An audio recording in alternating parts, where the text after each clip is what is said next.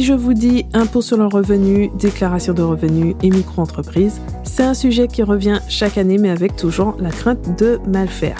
Donc, je vous propose un petit tour d'horizon des erreurs classiques à éviter et ce sera l'occasion aussi de vous donner quelques informations, quelques rappels pour réduire l'anxiété face à cette démarche administrative. Bienvenue donc dans ce nouvel épisode du podcast J'aime la paperasse consacré à la déclaration de revenus avec 10 erreurs que vous allez éviter grâce à cet épisode. Allez, c'est parti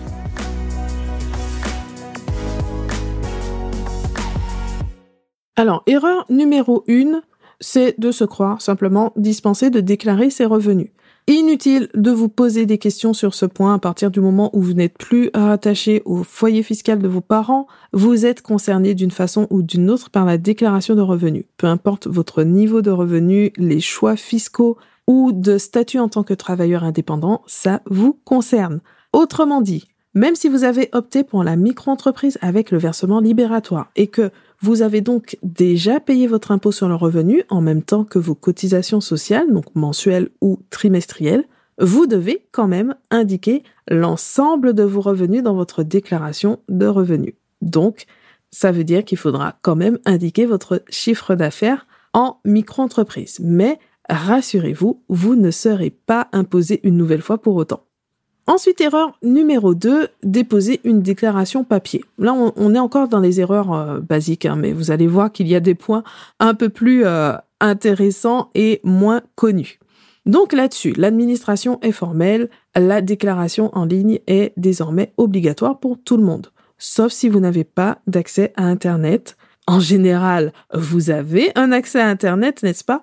Donc, vous devez déposer votre déclaration en ligne. Et finalement, ce n'est pas si mal parce que la version numérique va faciliter la tâche par rapport au papier parce que vous pouvez sélectionner uniquement les rubriques qui vous intéressent. Vous pouvez même rechercher directement une case si vous avez ces références et vous ne vous souciez pas de savoir quelle déclaration exactement vous devez remplir. Est-ce que c'est seulement la déclaration elle-même, la 2042, ou aussi ses annexes avec la 2042C, la 2042C Pro, etc. Là, tout est ensemble, vous cochez juste les rubriques et voilà. Donc, on fait la déclaration en ligne. Ensuite, erreur numéro 3, c'est de déclarer votre chiffre d'affaires dans la mauvaise catégorie. Chaque type de revenu répond à ses propres règles en matière de plafond, de calcul du revenu, de montant d'abattement, donc la réduction qui représente les charges qui va être appliquée donc sur le chiffre d'affaires, et donc, bah, il faut bien mettre le bon chiffre dans la bonne case. Certains indépendants vont avoir un statut de salarié ou assimilé salarié au niveau fiscal. Bon, là, en règle générale, il y a un comptable qui va donner tous les éléments, donc le bon chiffre à indiquer dans telle rubrique ou qui va carrément faire la démarche à votre place. Donc là, dans ce cas, pas de souci. Mais pour les micro-entrepreneurs, donc là, on n'a pas les questions de statut, etc. De toute façon, c'est le chiffre d'affaires donc en tant que micro-entrepreneur. Mais il y a quand même trois points à vérifier simplement pour être sûr de choisir la bonne rubrique.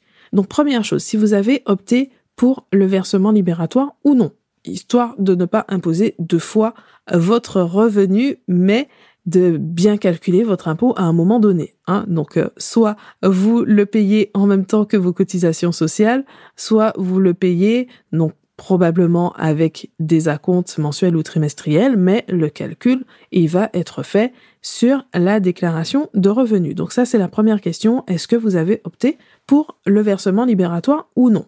Ensuite, deuxième question, c'est de savoir si vous êtes en BIC, c'est-à-dire bénéfices industriels ou commerciaux. Donc, si vous avez une activité commerciale ou artisanale.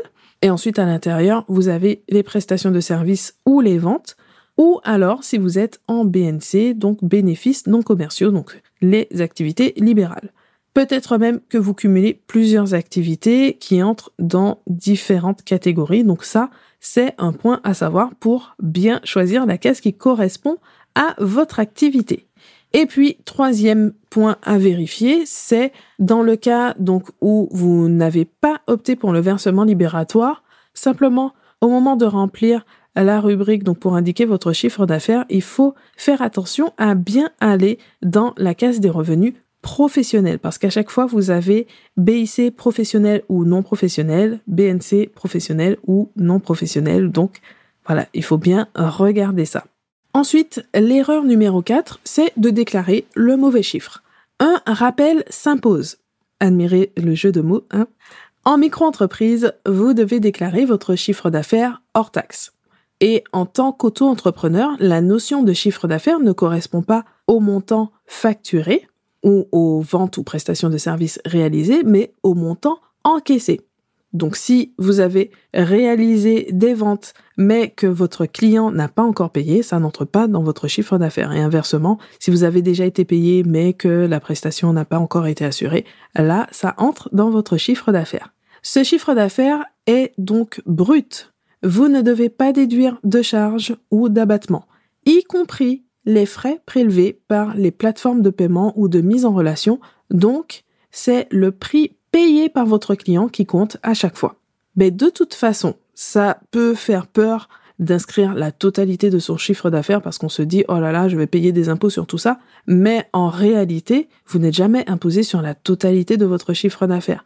C'est plutôt que pour aller au bout de la simplification, donc avec la micro-entreprise qui est vraiment simplifiée à tous les niveaux par rapport aux autres euh, formes d'entreprise, vous n'avez qu'à déclarer votre chiffre d'affaires et les impôts se chargent derrière de faire les déductions nécessaires de manière forfaitaire. C'est vraiment le principe de base de la micro-entreprise. Donc, on est sur ce système de forfait, vous n'avez pas le droit de déduire les moindres frais. Ensuite, erreur numéro 5, déclarer des crédits d'impôt professionnels en micro-entreprise. Donc là, peut-être que vous n'avez pas spécialement entendu parler de ces fameux crédits d'impôt. Mais dans le doute, c'est un point que je tenais à aborder. Donc dans la continuité de ce qu'on a dit, le régime microfiscal, donc celui que vous avez forcément si vous êtes auto-entrepreneur, implique de ne pas pouvoir réaliser certaines déductions. Et c'est le cas des crédits d'impôt qui s'appliquent directement sur le bénéfice de l'entreprise. Encore une fois, ça ne peut pas fonctionner simplement du fait du système même de la micro-entreprise. Le contexte, donc c'est qu'en 2022, le crédit d'impôt pour la formation des dirigeants d'entreprise, il existait déjà, mais il a été doublé pour les micro-entreprises. Et c'est ça qui a suscité pas mal de malentendus. En fait, là, dans cette expression micro-entreprise, il ne s'agit pas du tout de l'aménagement fiscal et social qui existe en France sous le terme de micro-entreprise ou auto-entrepreneur. Il s'agit d'une micro-entreprise au sens européen. C'est-à-dire, alors accrochez-vous, le nombre de salariés doit être inférieur à 10, donc moins de 10 salariés, et il faut remplir une des deux autres conditions, soit un total du bilan inférieur à 2 millions d'euros ou un chiffre d'affaires inférieur à 2 millions d'euros. Donc vous voyez, on pas du tout, du tout dans le contexte de notre micro-entreprise franco-française. Donc, si vous êtes en micro, vous ne pouvez pas bénéficier de ce type de dispositif qui demande d'être imposé à un régime réel d'imposition. Voilà, donc c'était juste pour clarifier ce point. Donc, inutile d'aller remplir les crédits d'impôt comme le crédit d'impôt formation des dirigeants pour euh, votre micro-entreprise. Ensuite, erreur numéro 6, remplir la case 5HY. Bon, dit comme ça, ça ne vous parle pas forcément. L'intitulé de cette case, donc, c'est bénéfices agricoles, industriels ou commerciaux ou non commerciaux à imposer aux prélèvements sociaux. Donc, cette case, en fait, permet de soumettre les revenus aux prélèvements sociaux quand ça n'a pas été le cas. Sauf que vous, vous avez déjà payé vos cotisations sociales. Là, il s'agit de situations spécifiques qui n'ont rien à voir avec le quotidien d'une micro-entreprise. Et à la base, si les impôts vous demandent de déclarer des revenus après abattement, posez-vous des questions, il y a un problème. Micro-entreprise, c'est simplifié, on déclare son chiffre d'affaires, donc vous n'êtes pas concerné par cette case, donc sauf situation très spécifique. À ce moment-là, normalement, vous savez que vous êtes euh, dedans. Mais pour la vie courante d'une micro-entreprise, donc vos cotisations sociales, vous les payez de toute façon chaque mois ou chaque trimestre. Et donc, cette case, il faut la contourner soigneusement si vous ne voulez pas payer une deuxième fois, donc un petit supplément de prélèvements sociaux à tort. Ensuite, erreur numéro 7, déclarer en retard ou attendre la dernière minute. Donc, c'est l'occasion de rappeler les dates limites pour déposer votre déclaration de revenus en 2023. Donc, le lundi 22 mai pour les déclarations papier. Donc, en général, ça ne vous concerne pas, n'est-ce pas?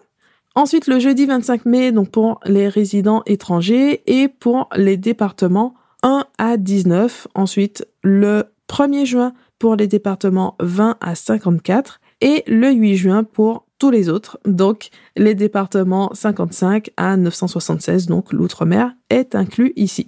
Le conseil ici, c'est aussi de ne pas attendre la dernière minute, tout simplement parce que c'est le rush classique et le site n'est déjà pas hyper agréable, la démarche non plus. Alors si en plus vous devez faire ça sur un site qui plante parce qu'il est surchargé, ça peut devenir assez désagréable. Et puis il paraît que procrastiner ne fait que prolonger la douleur du passage à l'action, donc autant terminer avec ça et avoir l'esprit tranquille. Ensuite, erreur numéro 8, oublier de déclarer les comptes détenus à l'étranger. Quand on exerce en France, d'une manière générale, c'est plus simple d'avoir un compte bancaire français. Mais avec l'émergence des néobanques, beaucoup d'indépendants ont des comptes qui sont ouverts dans d'autres pays, donc en général d'Union européenne je dis beaucoup, peut-être pas tant que ça, hein, parce que il y a certaines néobanques qui sont françaises. Hein, si on pense à euh, Shine ou Conto par exemple, c'est français, vous avez un RIB français. Mais les banques comme euh, Advantis ou Revolut proposent ou ont proposé à un moment des RIB étrangers. Donc là-dessus, en théorie, un RIB européen doit être accepté partout sans difficulté, mais ce n'est pas encore tout à fait vrai dans la pratique. Et bonus, donc, vous devez déclarer le fait d'utiliser un compte ouvert à l'étranger, mais aussi le simple fait de le posséder même si vous ne l'utilisez pas. Et cette règle va aussi s'appliquer aux services qui servent plutôt d'intermédiaire, voire de moyens de paiement, comme PayPal, Stripe, SumUp, avec quand même un cas de dispense. Vous n'avez pas d'obligation donc de déclarer ces outils en tant qu'actifs numériques ouverts à l'étranger, si vous remplissez les trois conditions, donc les conditions sont cumulatives. L'objet de ce compte, c'est de faire des paiements en ligne ou d'encaisser les paiements sur des ventes de biens. Première condition. Deuxième condition, ce compte est adossé à un autre compte ouvert en France. Et troisième condition, le montant total des encaissements relatifs à des ventes est inférieur ou égal à 10 000 euros par an sur l'ensemble des comptes et euh, assimilé, on va dire, à l'étranger. Donc, dès qu'une de ces conditions n'est pas remplie, vous devez indiquer sur votre déclaration de revenus que vous détenez des comptes ou actifs numériques à l'étranger. Donc, que vous avez ouvert, utilisé ou fermé pendant l'année et remplir la déclaration spécifique, donc déclaration numéro 3916 3916 bis. Il s'agit d'une mesure antifraude, clairement, qui n'entraîne pas d'imposition supplémentaire, mais pour laquelle une amende est prévue qui peut aller jusqu'à 750, 1500, voire 10 000 euros selon le cas. Donc ça vaut le coup de prendre quelques minutes supplémentaires et de remplir tout ça. Et si vous voulez quelques ressources pour aller plus loin sur ce point, vous les avez dans la transcription de l'épisode, donc sur j'aime la ou avec le lien dans la description de l'épisode. J'ai mis donc les euh, références avec articles du Code général des impôts, la déclaration euh, donc au format PDF, etc. Voilà. Ensuite, on passe à l'erreur numéro 9 déclarer ses indemnités journalières non imposables ou inversement oublier de les déclarer. Si vous avez été en arrêt maladie, vous avez peut-être bénéficié donc d'indemnités journalières de la part de la sécurité sociale. En principe, tout ce qui est revenu de remplacement, comme les indemnités journalières donc de la Sécu ou l'allocation chômage, tout ça, c'est imposable. Sauf que pour les micro-entrepreneurs, la notion de revenu est différente et calculée uniquement sur le chiffre d'affaires. On revient toujours à cette même notion de comment sont calculés les revenus, comment sont prises en compte les charges par rapport au chiffre d'affaires, etc. Quand je vous dis que c'est la base de la micro-entreprise, c'est vraiment ça. Et donc, par conséquent, si vous percevez des indemnités journalières au titre de votre activité d'auto-entrepreneur, elles ne sont pas imposables parce qu'elles ne constituent pas du chiffre d'affaires. Et donc, il ne faut pas les mentionner sur votre déclaration de revenus. Donc ici, attention à bien distinguer l'activité au titre de laquelle vous percevez ces indemnités. Si vous êtes en cumul d'activités, donc salarié et indépendant, vous pouvez être indemnisé au titre de chacune de ces activités et la part donc qui va être relative à l'activité de salarié va rester imposable. Donc pensez à bien vous référer à vos relevés de sécurité sociale pour avoir les bons éléments. La CPAM vous adresse une attestation fiscale pour vous aider et puis bah, surtout vérifiez bien donc dans quel cas vous êtes pour bien déclarer tout ce qui doit l'être et ne pas déclarer ce qui ne doit pas l'être parce que encore une fois, le but n'est pas de payer des impôts que vous ne devez pas payer. Voilà. Ensuite, euh, erreur numéro 10, oubliez de régulariser le versement libératoire. Donc là, on est vraiment dans un cas particulier. Le versement libératoire de l'impôt pour les micro-entrepreneurs, donc c'est le paiement de l'impôt sur le revenu sous forme de forfait, donc de 1%, 1,7% ou 2,2% du chiffre d'affaires en fonction de votre type d'activité. Ce paiement, vous le réalisez en même temps que les cotisations sociales et de manière définitive. C'est le sens du mot libératoire. Donc attention, il ne s'agit pas d'un acompte, contrairement au paiement avec le prélèvement à la source, donc sous forme d'acompte prélevé, sur votre compte bancaire, si vous n'avez pas opté pour le versement libératoire. Donc c'est l'un ou l'autre. Le versement libératoire, il est pensé donc pour son aspect pratique, mais aussi en tant qu'avantage fiscal à condition de bien anticiper vos futurs revenus et votre situation personnelle parce que si vous vous êtes trompé et que finalement vous ne devriez pas être imposable, par exemple, il n'est pas possible de revenir sur votre choix et de vous faire rembourser le versement libératoire. Par contre, il s'agit d'une option soumise à des conditions de revenus. Donc, il y a un problème si vous avez pris l'option alors que vous n'y aviez pas droit. Et donc, c'est là ce cas particulier. Heureusement, il y a un système de régularisation qui est prévu pour ce cas, donc dans la déclaration de revenus. À ce moment-là, il vous suffit donc de déclarer votre chiffre d'affaires comme si vous n'aviez pas opté pour le versement libératoire et de demander le remboursement des sommes que vous avez déjà versées ben, au titre de l'impôt hein, par le versement libératoire dans la case 8UY qui est bien cachée à la fin de la rubrique des réductions et crédits d'impôt. Donc voilà, vous faites en fait le, calcul euh, normal, hein. vous allez payer les impôts de manière tout à fait classique et ce que vous avez déjà payé va être à ce moment-là déduit pour régulariser tout ça. Donc on a fait une, euh, bonne liste quand même hein, de d'erreurs à éviter. Maintenant vous êtes plus que prêt pour remplir votre déclaration de revenus, mais une dernière précision avant de passer à l'action. Vous avez peut-être l'impression que c'est une véritable épreuve bardée de pièges, mais en réalité, la déclaration reste simple et rapide à remplir si vous n'avez que vos revenus de micro-entreprise et éventuellement de salariat. Alors bien sûr, ce serait dommage de payer trop d'impôts par rapport à ce que vous devez, et de ne jamais bénéficier d'une régularisation parce que personne ne se rend compte de l'erreur. Donc, ça vaut le coup de faire attention au moment de déposer votre déclaration. Mais vous devez savoir qu'en cas d'erreur, donc inexactitude ou omission involontaire, bien sûr, et en étant de bonne foi, vous bénéficiez du droit à l'erreur. Donc, en pratique, s'il faut régulariser, de toute façon, vous devrez quand même régulariser. Donc, si vous n'avez pas payé assez d'impôts, vous aurez le rattrapage. Mais le droit à l'erreur peut au moins vous permettre d'éviter les pénalités, donc euh, éviter la double peine, hein, parce que c'est toujours un peu douloureux d'avoir un rattrapage, parce que bah, surtout si vous êtes de bonne foi, vous ne vous y attendez pas, hein, et quand en plus vous devez subir des pénalités, voilà, ça fait beaucoup. Donc il y a au moins ce droit à l'erreur, donc pour éviter les pénalités dans ce cas. Maintenant que vous avez les clés, à vous de passer à l'action en déposant votre déclaration de revenus donc sur le site des impôts, rubrique particulier. Comme toujours, vous retrouvez la transcription de l'épisode et les ressources donc dans la description de l'épisode selon la plateforme sur laquelle vous écoutez ou en allant directement sur j'aime Pensez aussi aux indépendants autour de vous pour qui déclaration de revenus ou administratif en général rime avec galère. Ces contenus pourront sûrement les aider Et puis, bah, si vous n'avez personne avec qui partager, un like sur votre plateforme préférée, ça aidera aussi le podcast à être plus visible. Ce sera votre bonne action du jour de lutte anti-phobie administrative. Et quant à nous, on se retrouve très bientôt dans un nouvel épisode.